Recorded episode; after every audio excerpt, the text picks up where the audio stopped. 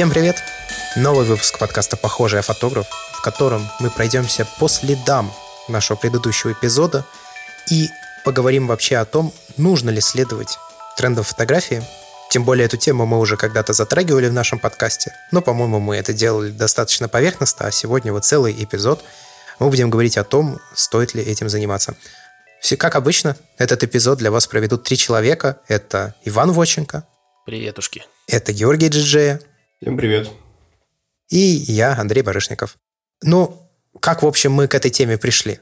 В прошлом эпизоде подкаста к нам приходил э, маркетолог Тимур, наш э, хороший знакомый, наш друг, который упоминал именно в контексте продвижения в социальных сетях, что есть какие-то определенные фотографические тренды, там визуальные стили, покраска, какие-то еще вещи, да, которые позволяют тебе примкнуть, скажем так, к тому или иному фотографическому движению, актуальному вот здесь и сейчас.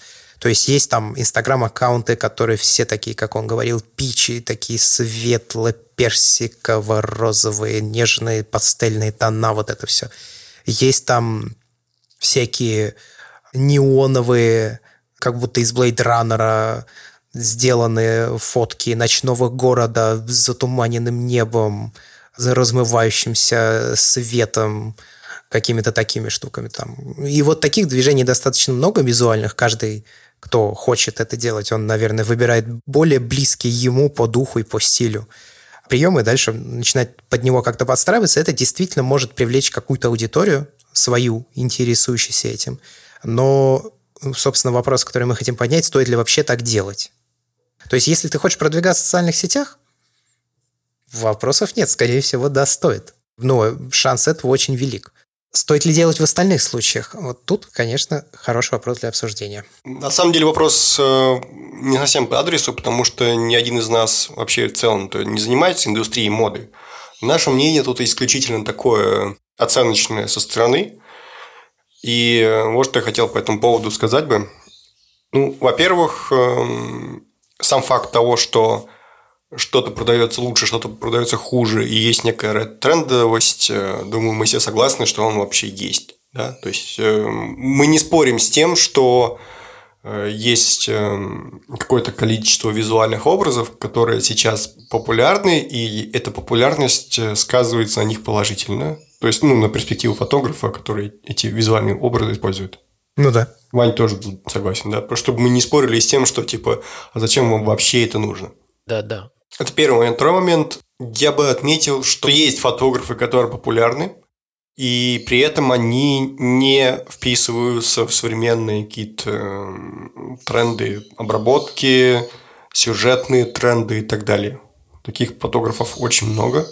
Например, Коржонов обрабатывает довольно старомодным образом под Ортон эффект свои пейзажи. Мы приложим ссылочки, посмотрите, э, или там увидите в превьюшке в своем подкаст-плеере.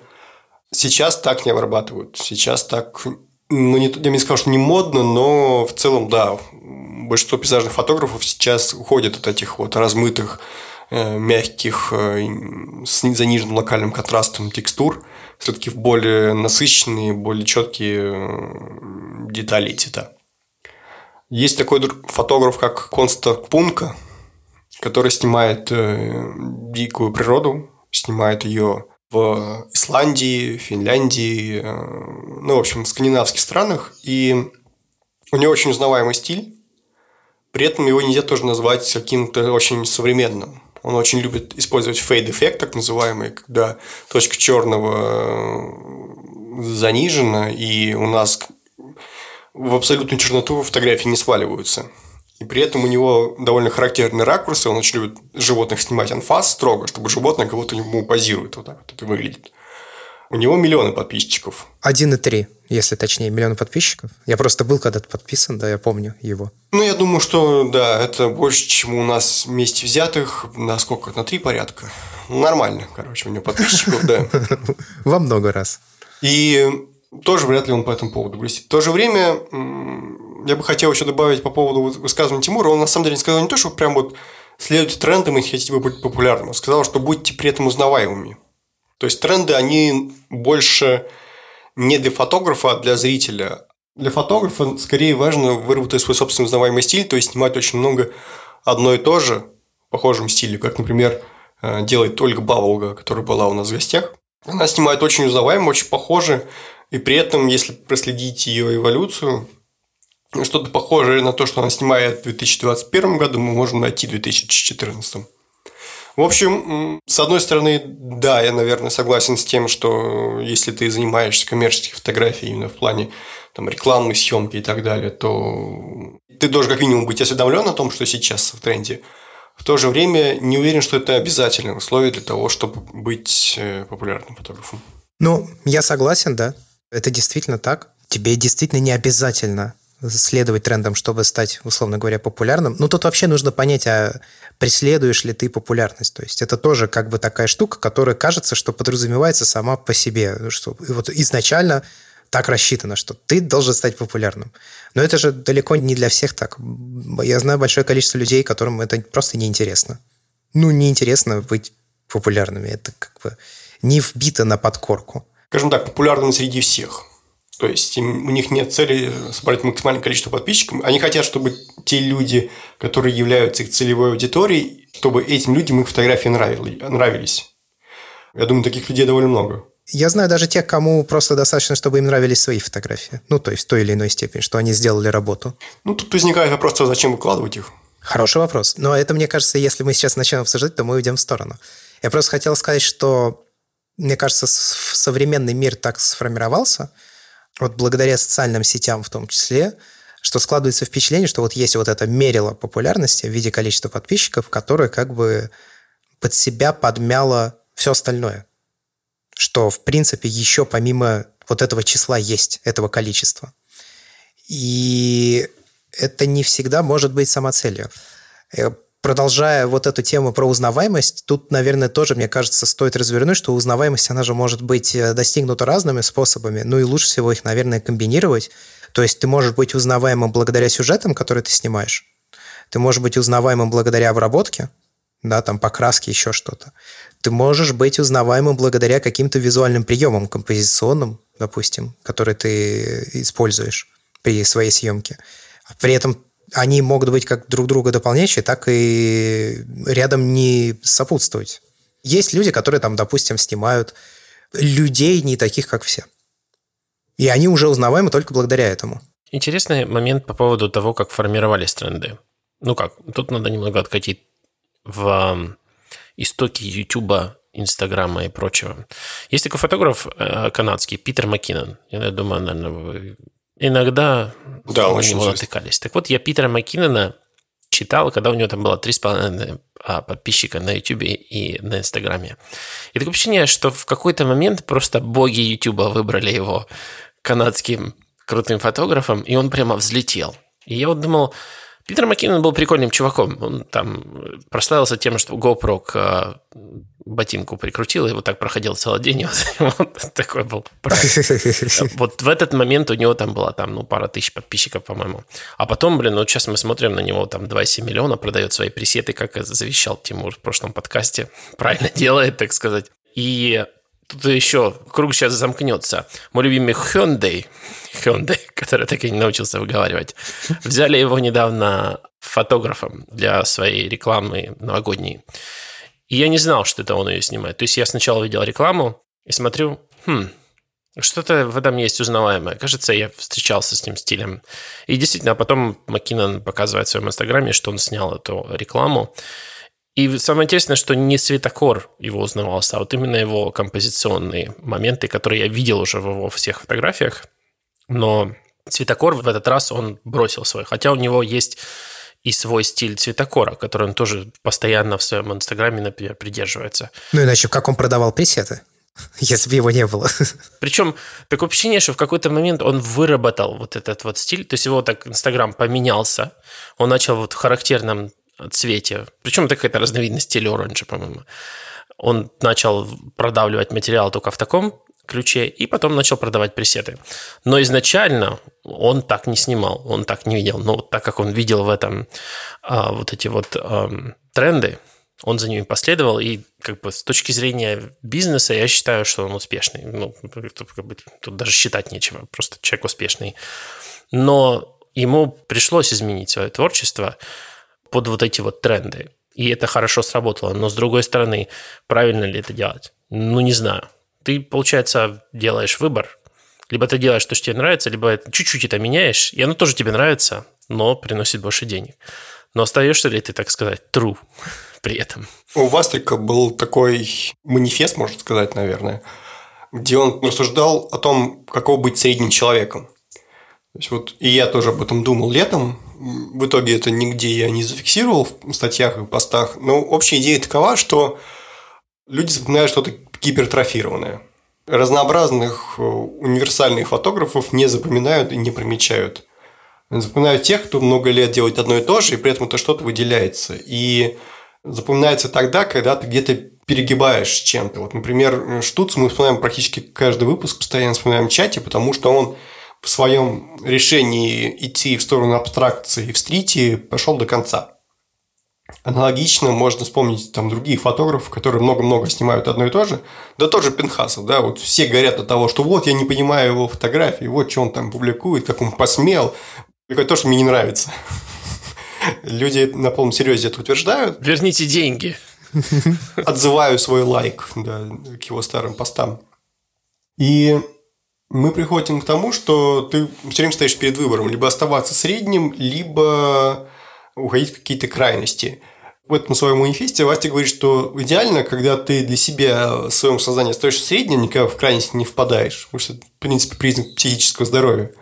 Но при этом на публике ты в крайности эти впадаешь. Мне кажется, такой типичный пример такого подхода – это Артемий Лебедев, который явно не верит во все, что он говорит, но любит подавать информацию именно таким образом, будто бы это вот только так и не иначе, это категоричность, это... В общем, если ты хочешь быть узнаваемым, тебе приходится, видимо, быть категоричным в своих творческих решениях. Я тогда выскажу свою позицию относительно этого вопроса. Я вообще считаю, что даже не столько следование трендам, да, я скорее думаю, что тренд – это инструменты, которые ты можешь использовать для того или иного кадра. Но следовать какому-то одному конкретному тренду и выстраивать вокруг него свое творчество я бы не стал, потому что тренды, они на то и тренды, они меняются.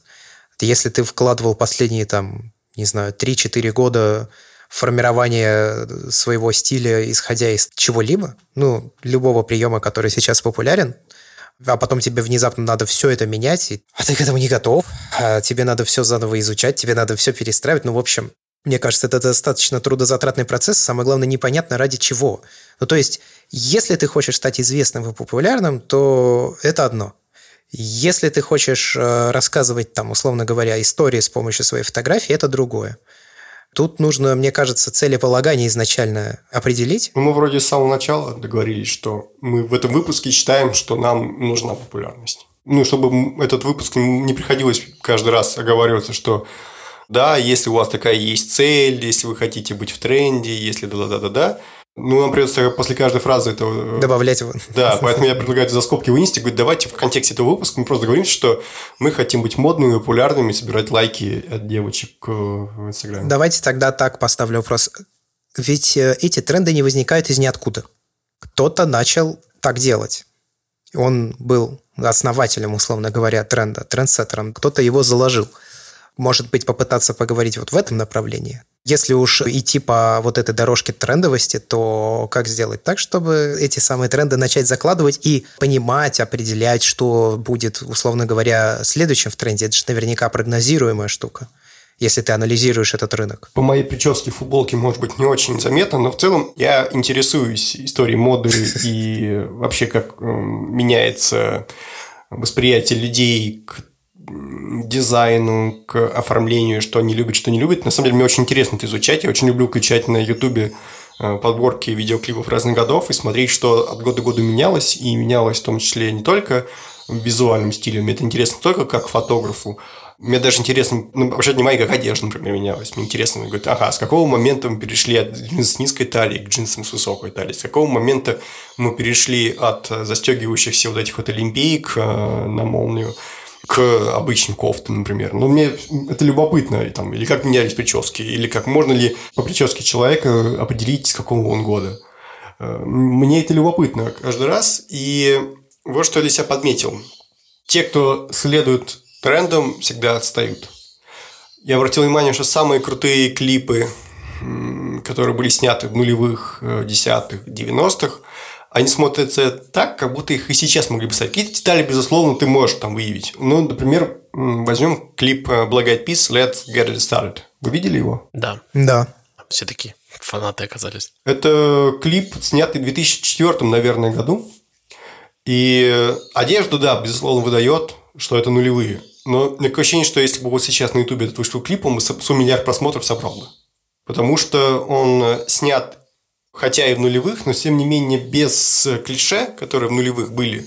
Там с камеры с низкого ракурса, с шириками, с этими замедленными ну, motion, вот этими всеми, с ядренной насыщенностью и контрастностью. То есть человек, который снимал клип, был таким чувством вкуса, что он понимал, да, сейчас все снимают клип, как у условного 50 цента, и э, чтобы было как можно больше женщин полуголо в кадре, чтобы все было очень контрастное, вырвиглазное и э, slow motion с нижнего ракурса.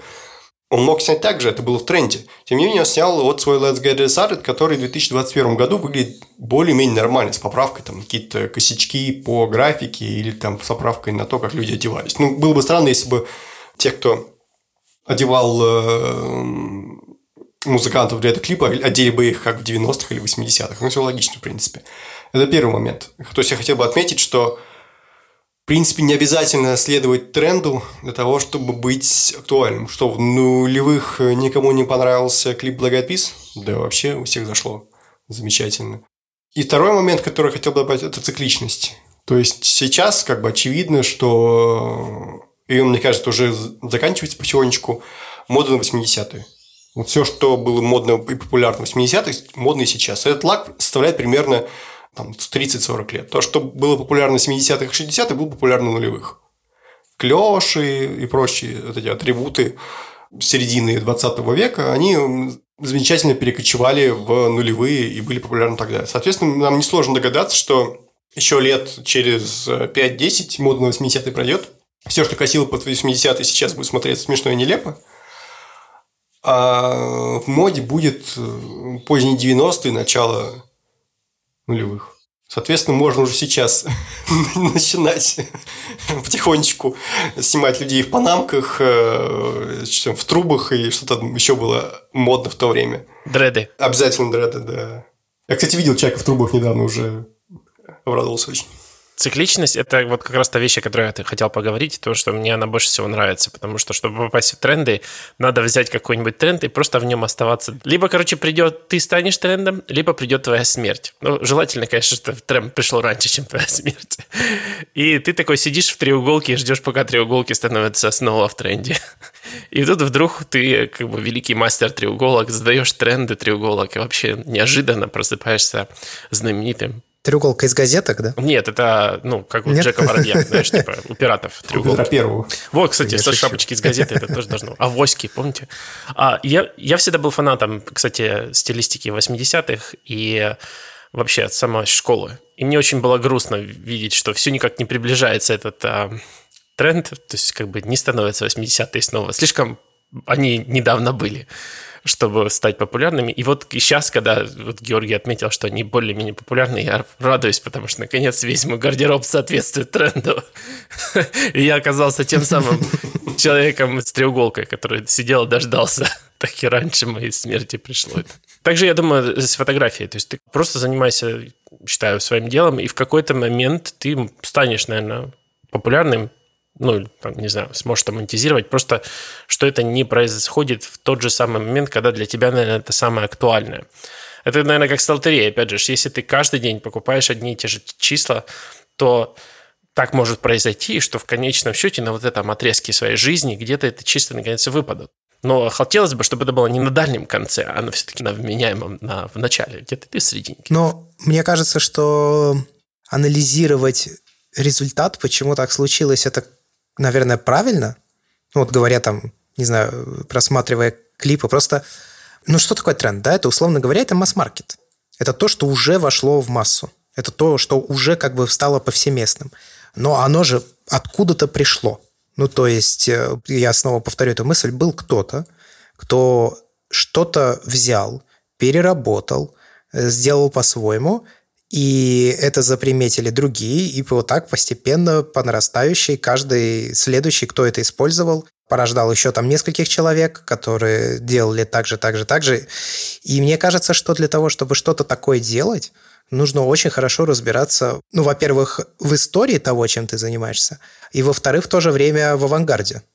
Любого занятия, неважно, это одежда или это еще что-то. То есть это вот те самые подпольные художники, которые что-то творят. Это могут быть и какие-то известные, в том числе компании или люди, или еще что. Условно говоря, там в мире моды есть вот эта высокая мода, да, которая все время смотришь на подиум, условно говоря, и думаешь, боже, ну ты же никогда это не наденешь. Ну, есть предпорте, которая э, тоже подиумная мода, но тем не менее она носибельная. Я к тому, что потом приходит словно H&M, берет оттуда какие-то идеи и делает это уже как раз трендовым и то, что приходит в массы. Вот как раз я тоже, например, в раннем возрасте не понимал моду, думал, смотрел, и кажется, ну что же это люди-то такое на себя напялили, господи, это мама дорогая, как же ж так? А потом я понял, что так выглядит просто исследование. Вот так вот эти люди прощупывают, пытаются найти вот таким безумным способом, они над пропастью прямо надвисая и ищут вот этот вот то, что они пытаются найти, и частично находят. Вот когда это все откатывается, и в конце концов небольшие элементы, ну как и в концепт-карах, когда концепт-карт показывается, это никогда не сойдет там на дорогу, не поедет. Но вот, вот эта вот часть, вот этот вот лючочек, вот это хорошо получилось. Вот мы его возьмем и скопируем во все наши будущие машины. Точно так же, наверное, совсем, ну, с такими индустриями моды и вообще концепт каров, концепт вещей. Да и в гаджетах также. Но вот здесь именно концепция, мне кажется, важнее всего, нежели конкретные там приемы по оформлению того или иного. Условно говоря, вот у нас новая линейка одежды, и ты на нее смотришь, да, задаешься вопросом, кто же это наденет, но создатель массовой одежды подчеркивает для себя там, о, вот теперь у нас безразмерная одежда. Ну, то есть она не подчеркивает фигуру. И начинает делать уже одежду, которая не подчеркивает фигуру, которая больше, чем ты на пару размеров. Кажется, что там плечи не сходятся с плечами человека, талия не сходится в талии и так далее, и так далее. И вот она выглядит по-другому, естественно, то, что делает э, массовый, скажем так, производитель. Но именно вот эта концепция безразмерности, она вошла и начинают пользоваться. Ну, то есть, мне кажется, это примерно вот в этом смысле работает. Если говорить о фотографии, то тут, конечно, да, у нас только визуальные приемы в первую очередь есть, да. Во вторую это уже всякие смысловые. Интересно, что вещи, которые я назвал, вот именно такое исследование через показы мод или концепт-кары, это, в принципе, атрибуты прошлого мира, мира, который не был так завязан на технологиях. Поэтому сейчас как бы эти вещи остались как тренды задающие, но у нас есть еще такая вот э, соединенность всего мира, которая тоже сама по себе является какой-то, наверное, третьей неуправляемой силой или управляемой, ну не знаю, тренды задаются, наверное, сейчас еще вот, вот этим вот коллаборативным каким-то влиянием. Вот Андрей сказал, есть э, вещи визуальные, которые подвержены влиянию, и смысловые, которые не меняются. И я бы тут добавил, что на самом деле есть, э, вот да, как раз насчет смысловых, они меняются, просто не меняются навсегда. Есть такие телеграм-каналы, которые посвящены э, фотографии, но не технической стороне, а именно такой коммерческой, модной и так далее, которые э, цитируют журналистов ВОК и так далее. Ну, в общем, с этой стороной фотографии связаны, э, с модной фотографией, так скажем. И в одной из этих статей, например, я видел обсуждение того, что курение фактически вышло из моды и вряд ли уже вернется. То есть мы вряд ли будем видеть эстетику курения в фотографиях. Мы смотрим на фильмы 80-х, 90-х, 70-х, представляем себе нуар какой-нибудь, где детектив вешает шляпу на э, стойку, пиджак на стул, вкусно закуривает сигарету. Такое, даже если мы сейчас будем снимать нуар, не факт, что мы увидим в фильме. То же самое касается и фотографий. Очень э, эстетично раньше было фотографировать курящего человека, сейчас это у нас в меньшей степени на Западе уже прям заметно уходит. И, вероятно, всегда. И таких вещей много. Э, скорее всего, просто в силу новой волны феминизма, бодипозитива, вот этих всех вещей, которые мы очень любим и ценим. Я сейчас практически без иронии сказал, потому что, ну, это как бы реально будущее явно к этому все движется. Мы больше не будем видеть объективизма в фотографиях. Мы вряд ли увидим серьезное модное издание, которое будет эксплуатировать э, сексуальность женщины для того, чтобы что-то продавать. Такие, безусловно, будут, но это будет потихонечку все уходить ниже, ниже и ниже по иерархии, скажем так, вкуса если использовать шкалу вкуса, то и поставить на верхнюю полку какой-нибудь э, журнал Vogue условный, да, а на нижнюю полку поставить какой-нибудь логотип э, презерватива гусарский, то да, вот на логотипах презерватива гусарский мы увидим вот то, что мы привыкли видеть раньше в модных изданиях. А Vogue будет показывать другое, он будет по-другому показывать сексуальность. Он сексуальность всегда будет продавать. В то же время она будет подаваться совершенно по-другому, и я думаю, что это тоже, в общем-то, с нами навсегда, а не надолго. Это вообще хорошая мысль, да. Я на всякий случай решил прогуглить логотип презерватива гусарский, потому что, ну, я предположил бы, что там Харламов. Но нет, похоже, нет. На ночь как-то ты зря. Люблю наш подкаст, вот я узнал новый бренд, да, допустим. Никогда не слышал. Классический. Это вообще реально существующее, да? Ты в пятерочку вообще не ходишь или что? Сиди тут такой. Но я, реально я не обращал внимания. Да в ларьках раньше продавались. Я когда мелким был, там очень запоминающиеся фотографии всегда были, и почему-то никто их не скрывал. Ну да, просто голая женщина. Такая прям ух. На самом деле переосмысление каких-то даже жанров, ну то есть вот ты, допустим, Георгий сейчас сказал про то, что объективация начинает уходить и уходит уже очень активно, да, и, скорее всего, вряд ли вернется. Продажа э, сексуальности. Не, сексуальность останется, потому что она всегда будет продавать. Люди не перестанут хотеть заниматься сексом, она просто будет продаваться по-другому. Я как раз и говорю, да, что переосмысление вот себя, там, я не знаю, да тот же не очень корректный пример будет, но то же самое Ню, допустим, которое раньше было очень вульгарным и вызывающим, постоянно трансформируется. Опять же, вот в этих условиях, да, то есть это целый жанр, который из-за, ну, по факту, движения в обществе очень сильно должен трансформироваться, и наверняка трансформируется прямо сейчас. Условное ню там, 2000-х, я не следил тогда за фотографической индустрией, но мне кажется, что э, мы приблизительно все представляем, как это выглядело. И условное ню там сейчас это очень два разных принципиально отличающихся ню. Ну да, ню в нулевых – это женщина не умеет пользоваться мебелью. Там, знаешь, Красиво упади на диван, давай. Красиво упади. Или со стула, да. Я застряла в стиральной машине. Не, нет, это, это жанр, это поджанр. Это ты не ню смотрел.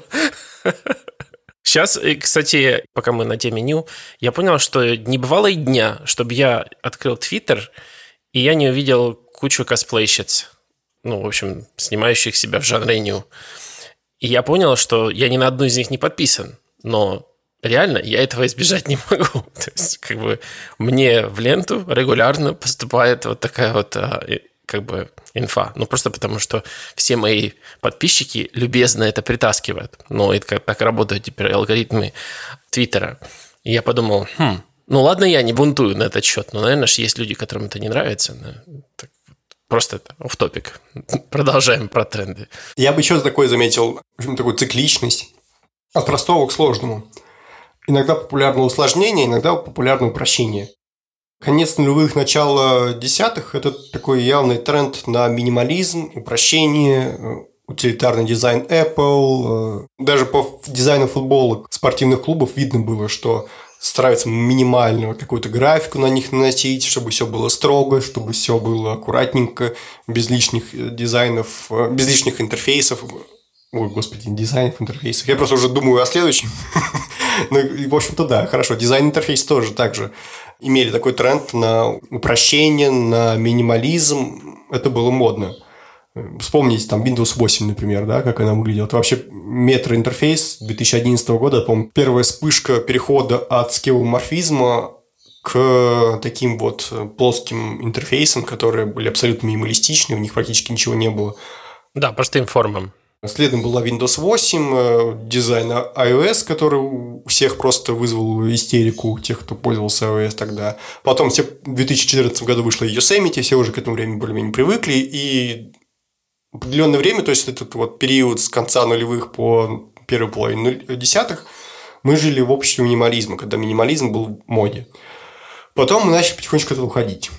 Вот тот же дизайн э, спортивных футболок, э, посмотреть, как сейчас одевают э, спортивные бренды футбольные клубы. Там какой-нибудь Арсенал взять, там обязательно будет смешной какой-то орнамент, будет куча всяких вот мелких деталей, за которые ты можешь зацепиться. По клипам тем же самым видно, что раньше в клипах там, десятых, нулевых использовались, опять же, точки черного, которые такой фейд эффект составляли. Очень спокойно, мало цветовых схем, практически все в одной гамме снималось.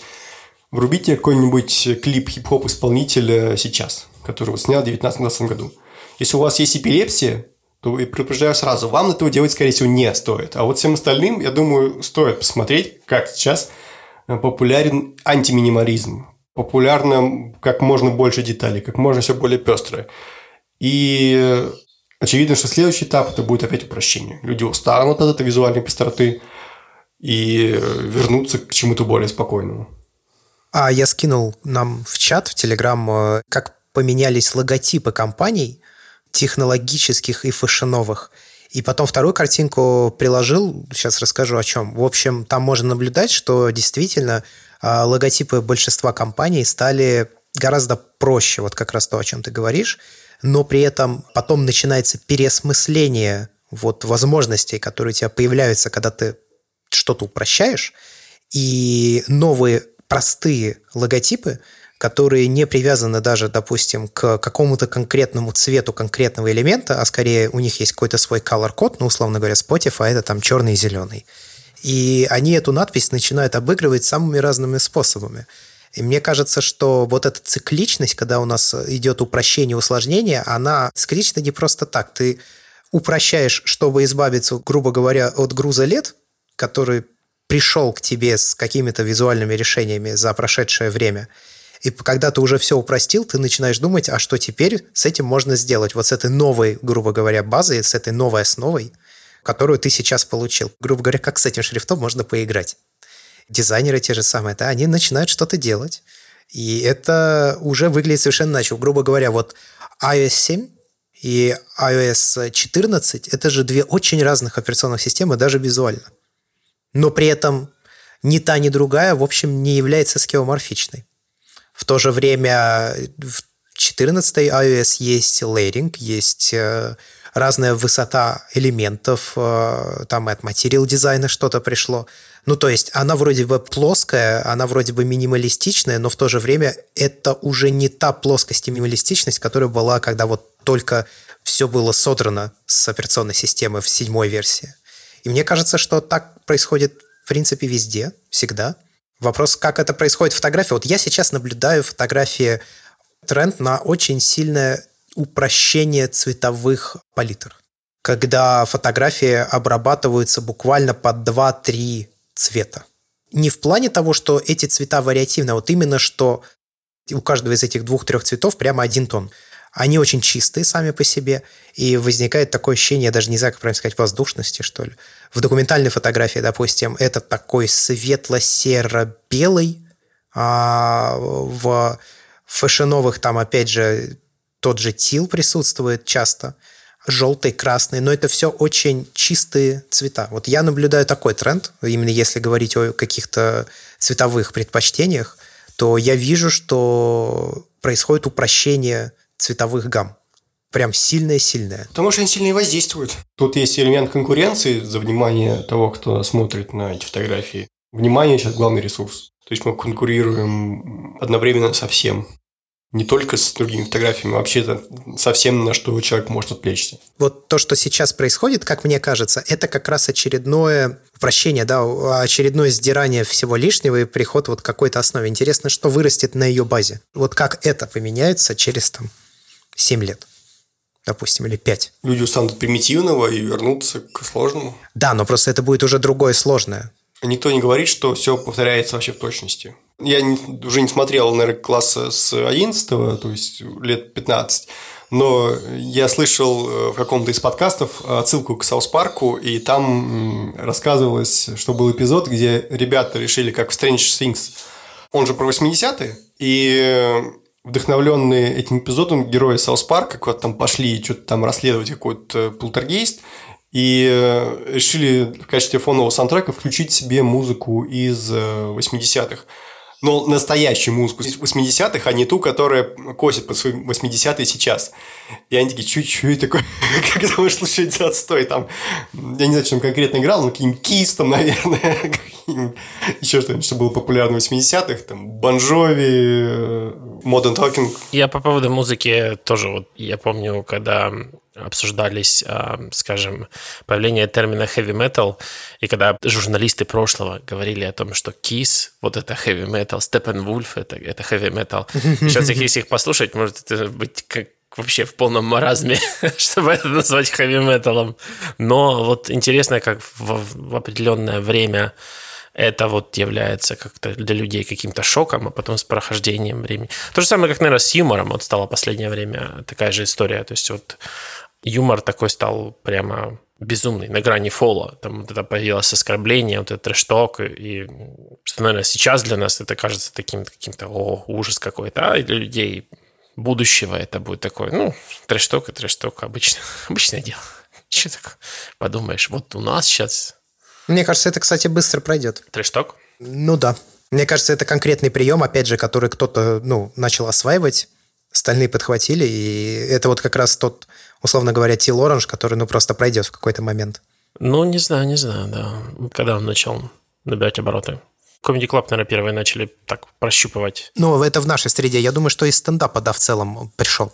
Comedy Club почему ведь именно, как мне кажется, взлетел? Потому что они смотрели на то, как юмор делают за рубежом. И, наверное, пытались как-то эти мысли переложить на наш лад, да, вот то, как те темы, которые они обсуждали, тот подход к темам, который использовали зарубежные стендаперы, комики, мне кажется, что вот они пытались это сделать в наших реалиях, ну и поэтому они взлетели, потому что они были очень не похожи. Этот юмор был не похож на тот юмор, который в то время показывали по телевизору в том числе.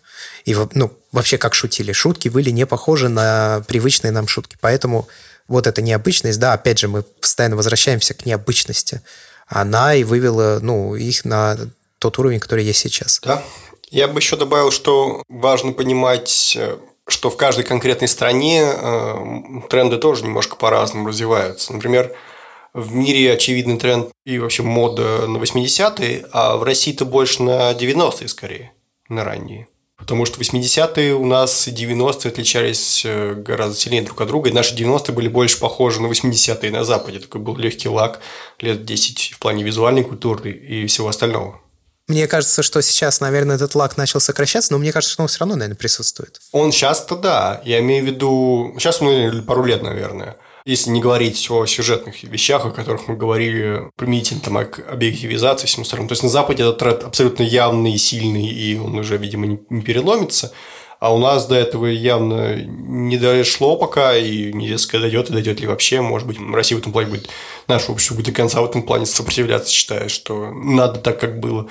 Тут сложно предсказать. Но надо понимать, что еще ты находишься в контексте своей среды культурной, и надо это учитывать. Если ты снимаешь для русской аудитории, ну, русскоязычной имею в виду, то надо с этим считаться.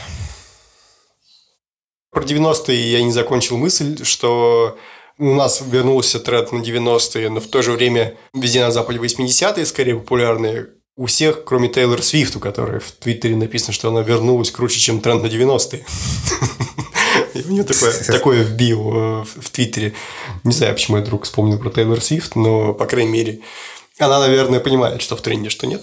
Кстати, вот еще я хотел поговорить о том, что много ли у вас знакомых э, фотографов, э, не обязательно личных, которых просто, за которыми вы следите продолжительное время, которые успешно адаптировались бы к разным трендам. Я вот сейчас что-то пытаюсь представить, как кто снимает, и мне кажется, на самом деле все снимают примерно одинаково на протяжении своей карьеры. Просто когда-то этот стиль визуальный более популярен, когда-то менее популярен, но в целом успешно перестраивающихся как фотографов, так, в общем-то, и много кого еще, даже музыкантов, операторов, ну, в общем, деятелей э, искусства, которые успешно адаптируются под веяние эпохи, в общем, не так уж и много. Ну, в кино режиссеров, мне кажется, успешные режиссеры практически все адаптируются.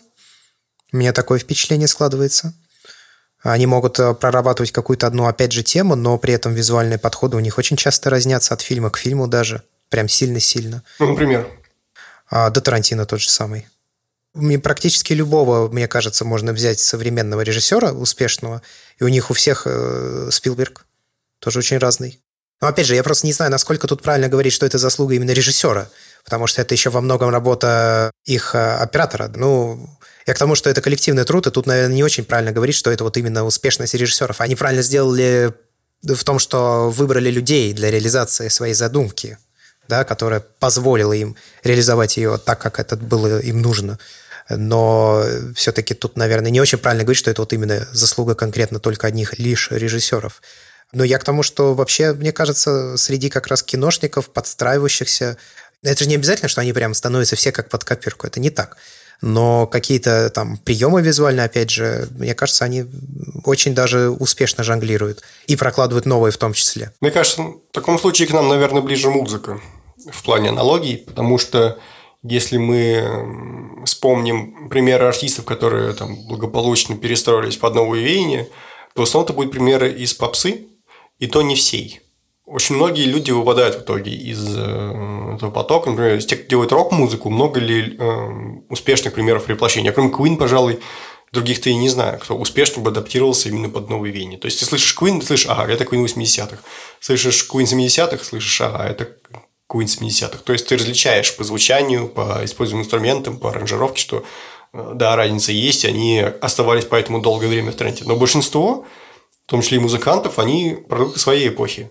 Offspring, условные, как они звучали в 90-х, ну, не будут они с тем же саундом популярны в 20-х. Поэтому они не были так же популярны в 10-х. Металлика, наверное, неплохо перестроилась в какой-то момент. Вот они перестроились с 90-х на 2000-е. Ну, популярность металлики 90-х нулевых все-таки, мне кажется, прям очень разная. Да, ну, я говорил, что они пытались перестроиться, но не смогли. То есть, да, это как бы Хорошо, что, наверное, некоторые группы так пытаются делать, но не у всех получается.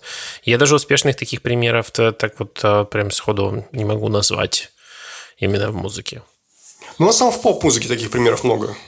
Потому что им проще перестраиваться, так как они не особо эмоционально привязаны к своему музлу, который они делают. Они такие, дай хрен с ним. Скорее, просто это часть их работы быть в тренде.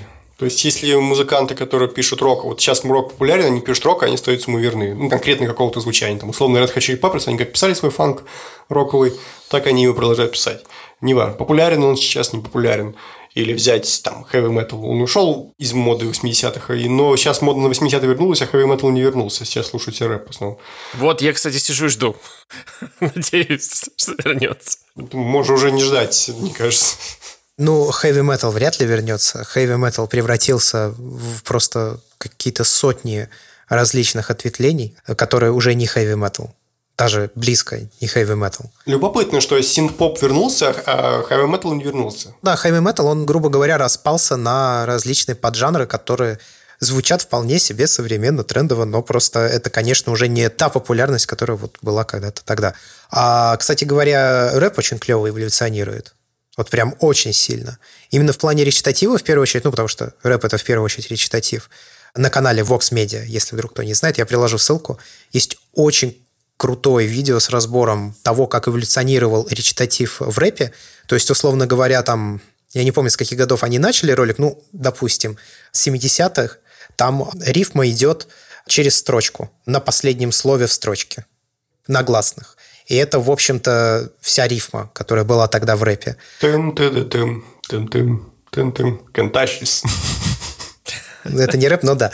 А потом начали рифмовать два слова в строчке, в каждой строчке. Потом начали перерифмовывать вот эти два слова построчно. То есть первое слово рифмуется, условно говоря, со вторым во второй строчке. Первое слово во второй строчке рифмуется с э, последним в первой строчке. И как вот это все развивалось, пока не дошло до недавно почившего МФ Дума, который рифмует практически каждое слово в строчке. Причем рифмует их э, частично. То есть там половина слова рифмуется с половиной слова через там четыре строчки другом. Ну, короче, и он плюс ломает эти рифмы, когда ты ожидаешь услышать следующее слово, потому что у тебя уже есть нажитый опыт во время прослушивания музыки, что вот сейчас он там скажет условно «бич», а он говорит там что-нибудь типа «бобы». Он говорит не сука, а пляж. В общем, да, это прям очень круто наблюдать. Это прям поэзия, да, что? Конечно. Тем, кому лень смотреть длинные видео на иностранном языке, можешь посмотреть в короткие фрагменты из Блатла Оксимирона, где он краткую историю рэпа зачитал от э, Run DMC, по-моему, назывались, да, Кендрика Ламара. Можешь там посмотреть. Чему я еще хотел, в общем, как-то обратиться по поводу покраски. Все-таки возвращаясь к фотографии и кино – у меня был материал, где я разбирал уместность применения пресетов, и там я показывал, собственно, как менялась мода на покраску различную. И вот это вот соотношение аналоговой схемы с синим э, и фиолетовым, которая была популярна долгое время, сейчас потихонечку уже отходит. И мне кажется, если вы хотите именно в плане покраски, то Андрей уже упомянул э, упрощение – Помимо упрощения, есть еще популярность того схемы, там, T-Orange нулевых э, или э, гипернасыщенные цвета, как раз то самое упрощение, о котором говорил Андрей. Если мы, допустим, откроем клип Кайли Миноук Confide, по-моему, ми есть такой. Вот, там вообще, по-моему, два или три цвета выбелены абсолютно Кайли Миноук, э, какое-то легкое соотношение. И именно в плане понимание того, что будет в моде и того, как развивается вообще цветовое кодирование. Сейчас я советую вам клипы все-таки пересматривать, потому что они, в принципе, очень хорошо показывают, где уместен прием, где неуместен прием. Э, вот условный Джокер, например, покрашен вполне характерным для конца десятых – но при этом он будет смотреться нормально и через 10, через 20, через 30 лет, точно так же, как сейчас нормально смотрится бойцовский клуб, потому что там в основном э, покраски добивались, ну, э, колористическое решение в основном достигается при помощи света и реквизита. И понимая это, в принципе, тоже можете, когда фотографируете, стараться не красить модно, а подбирать цветовые схемы, которые сейчас популярны – и они будут смотреться актуальны через многие годы потом, просто потому что вы будете добиваться этого не впихивая рейку в треугольный паз там, квадратную, а за счет именно колористического решения в исходнике фотографий. Поэтому главное, что я подметил для себя, когда вот смотрел все эти клипы, это именно вот эта деталь. Когда человек осознанно использует покраску, она смотрит свежо через время. Когда человек просто Э, наваливать сверху обработочки под какие-то модные э, ныне цвета, они будут смотреться колхозно через очень короткий промежуток времени. Посмотрите там на Инстаграм на начало десятых годов, как он выглядел, или там на то, как сейчас уже смотрится потихонечку э, вот эти коричневые бесконечные фотографии, когда они делаются довольно-таки прямолинейно. Вот, кстати, иконка Инстаграма. Надо и, по-моему, еще один делать редизайн, потому что она уже как-то выглядит старомодно. Я помню, когда они выпустили, это было революционно, но сейчас уже все, опять отстаем от трендов. Это правда, да. Сейчас уже иконка Инстаграма, если говорить об этой социальной сети, она выглядит действительно устаревшей. У меня тоже есть такое чувство. Причем очень быстро она умудрилась устареть. Ну как быстро? Это в каком году ее сделали? Лет за пять, наверное, она устарела? По-моему, с iOS 7? Ну, где-то, наверное, в районе восьмой ближе. Не кажется мне, что это быстро. Потому что иконки, в принципе, меняют э, как раз-таки дизайн сайтов, освежают примерно раз 4-5 лет. Это, мне кажется, вполне. Ну, в общем, пора, Facebook, давай. Ты себя редизайнил, теперь редизайни Инстаграм.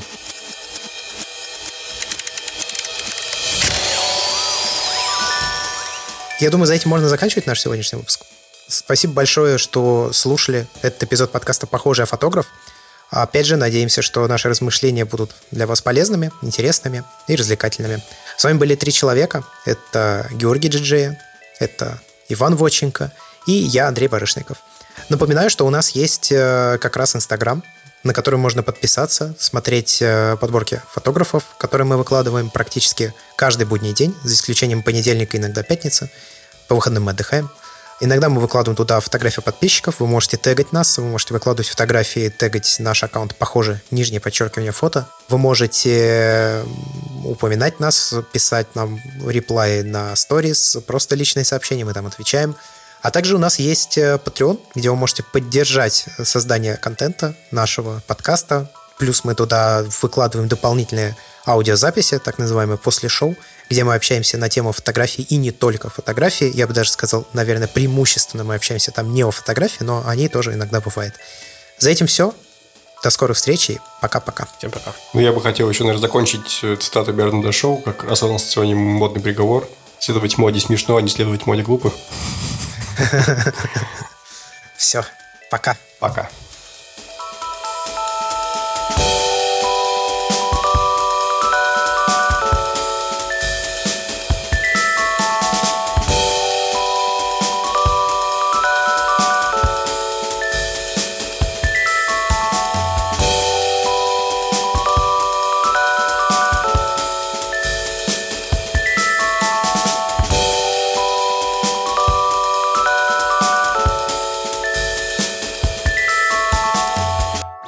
Такое-то?